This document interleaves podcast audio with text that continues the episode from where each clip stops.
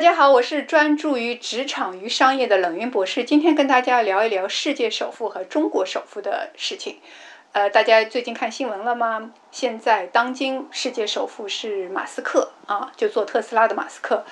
然后呢，我们中国的首富是做矿泉水的钟闪闪。啊，这两个人物，我觉得他们成为各自领域的这个首富，实际上是一件很有意义的对比的事情啊，值得对比的事情。因为我觉得在他们的背后，一定意义上代表了当今的中国和美国的商业体系以及商业思维体系哈。那比如说，大家知道马斯克，他其实。当然，他是个天才，我个人这样认为哈。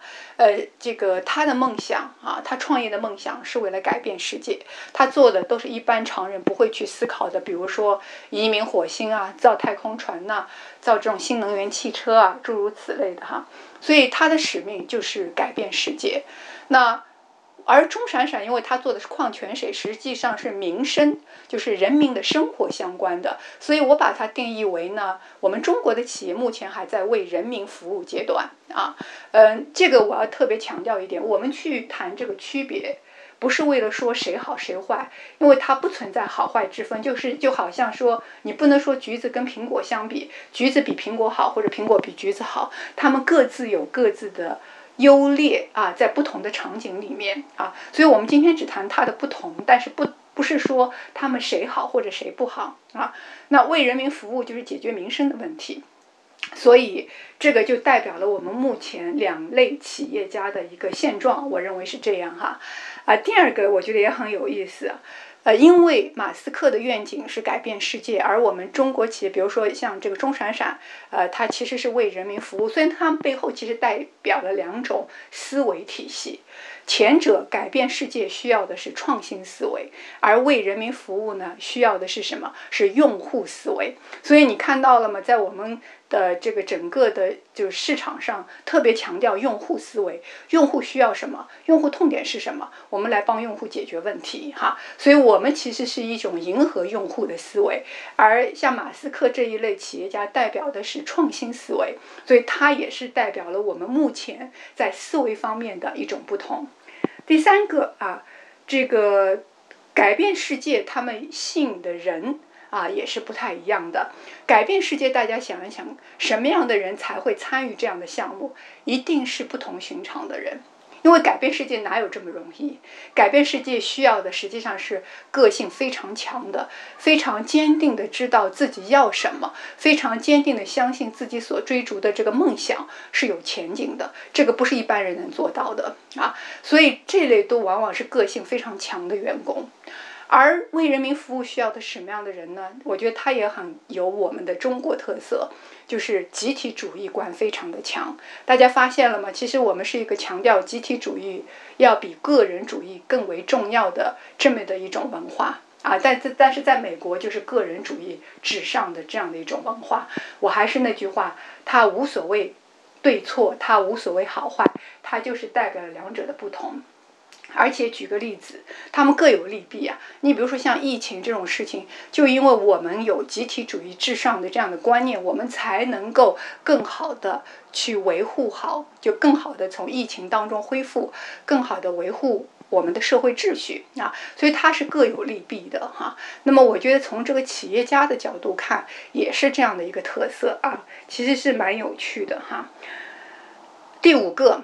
就是两者赚钱的思维也不太一样，因为大家知道改变世界是很难赚钱的，你的试错成本很高，因为你想改变世界，你做的一定是前无古人的这样的事情，它的是你没有参照对象，你没有模仿者，所以呢，你的试错成本很高。像马斯克能够试错这么多还成功了，还成为世界首富啊。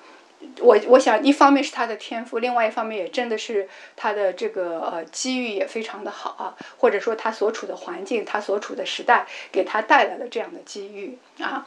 但是在同样的，就是说对我们来说，我们现在还在为人民服务的阶段，也就说明我们现在的经济发展状况也不一样。目前对我们来说，对企业家来说，更为重要的是改把将。人民的生活啊，改善的更加的美好啊，所以它也代表了不同的一种这个呃经济发展的阶段啊。那因为经济发展阶段不太一样呢，所以其实两者企业的价值观也不太一样啊。比如说。因为我们也知道，我们现在还在经济发展的过程当中啊，那这就意味着，但是大家知道，其实中国企业也好，中国企业家也好，其实都有一种志向，就希望成为，希望能够在世界产生更大的影响力啊。大家知道，目前啊，美国企业在世界的影响力是最大的，那我们中国企业其实也完全有这个潜力和能力去影响世界更多的。这个区域也好，或者更多的领域啊，所以我们但是大家也知道，因为我们发展的比较晚，我们真正发展经济也就是最近四十年。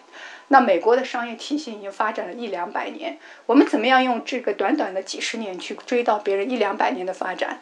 那只有靠一个词：勤奋。勤奋啊！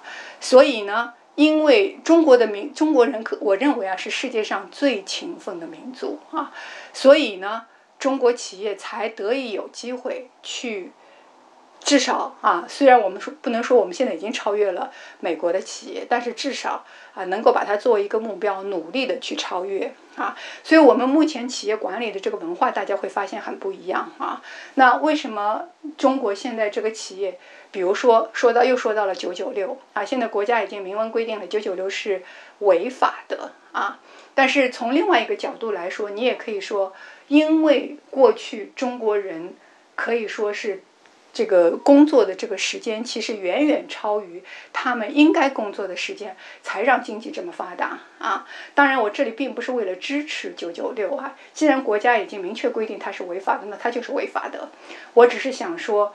中国企业之所以能够在短短的几十年发展到这个阶段，其实跟中国企业和中国老百姓的勤奋是息息息相关的啊。这点跟美国企业也不太一样。美国人大部分的公司是不加班的啊，因为他们已经在了一个比较成经济发达，而且法律特别是在劳动法上更加完善的一个阶段。所以呢，我想说什么呢？就是这两个这个首富啊，实际上它的背后。代表了中国跟美国非常典型的不同的商业体系和不同的商业思维体系，不知道大家是否认可？如果认可呢，欢迎给我点个赞哦，谢谢。